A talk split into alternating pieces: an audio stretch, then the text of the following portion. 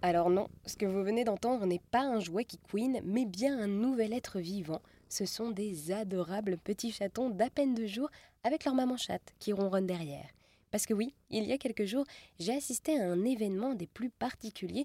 J'ai assisté à la mise bas d'une chatte et complètement désemparée face à cette nouvelle naissance, j'ai rencontré Amélie, une comportementaliste félin, qui a bien voulu répondre à mes questions.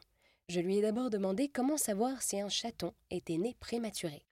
Si le cycle de gestation n'est pas à sa complétude, donc s'il n'a pas atteint les 60 à 70 jours et que vous êtes par exemple à 50 jours et que les chatons commencent déjà à naître, vous êtes certain qu'ils sont prématurés et à ce moment-là, ils sont souvent plus faibles. Il faudra en prendre soin pour aider maman chatte parce qu'elle ne pourra pas forcément tout gérer. Et alors, euh, quand ce sont des bébés prématurés ou que malheureusement la maman ne, ne survit pas, Qu'est-ce qu'il faut prendre comme précaution avec ces bébés prématurés? Alors déjà, première chose à faire, c'est de leur essuyer le visage et le nez pour qu'ils puissent respirer. Ensuite, les mettre au chaud et tout de suite préparer des biberons tièdes. Vous prenez du lait maternisé chez votre vétérinaire, il existe des kits avec poudre de lait et biberons intégrés. Vous lui demandez conseil si jamais il y a besoin et vous leur donnez le biberon. Et ensuite, il va falloir stimuler leur zone périanale pour qu'ils fassent leurs besoins parce qu'ils n'en sont pas encore capables tout seuls. Il va falloir qu'ils soient placés tous ensemble dans le nid, donc un bac avec des couvertures que vous pourrez ensuite laver, par exemple, avec une lampe chauffante ou avec des bouillottes euh, à eau ou électrique. Et ensuite, euh, bah pour le coup, c'est un travail de biberonnage qui commence. Il va falloir les biberonner toutes les 2-3 heures, puis les stimuler pour qu'ils fassent bien leurs besoins.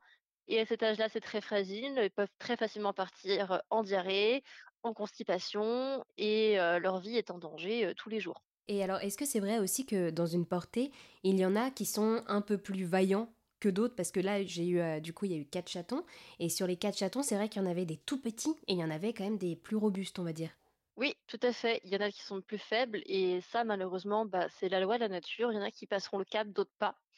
On essaie de faire en sorte que tout le monde passe le cap, bien évidemment, mais il y en a qui seront plus faibles et qui réussiront pas à atteindre les mamelles correctement ou qui auront une mamelle plus faible en lait et qui du coup seront beaucoup plus maigres, beaucoup plus maigrichons finalement et faibles que les autres. Est-ce que c'est à ce moment-là qu'on peut aider ce chaton pour peut-être le diriger vers, vers une mamelle Ou alors, qu'est-ce qu'on peut faire après l'accouchement pour aider la maman?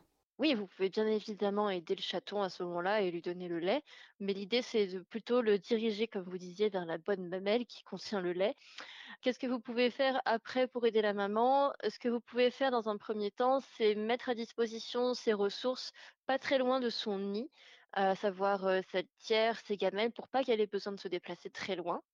Vous pouvez la rassurer, vous pouvez être là et ensuite, euh, tout simplement, bah, vous pouvez, euh, être vous-même, euh, très détendu, très calme, ne pas faire de bruit et la laisser gérer, la laisser se reposer. Combien de temps il peut y avoir entre chaque chaton? Parce que personnellement, la mienne a eu trois chatons d'un coup, entre une demi-heure entre chaque chaton, et 48 heures après, elle a eu le quatrième.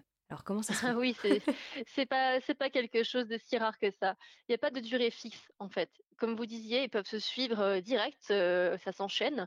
Il peut y avoir 30 minutes, il peut y avoir deux heures d'écart entre chaque. Et c'est tout à fait possible qu'une chatte mette euh, une pause à son travail et expulse un ou deux chatons supplémentaires entre 12 et 48 heures après. Eh bien, merci beaucoup Amélie pour nous avoir parlé de la mise bas chez les chats. Merci à vous de m'avoir permis de parler un petit peu de tout ça et de m'avoir contacté. Et j'espère que ça a pu vous aider.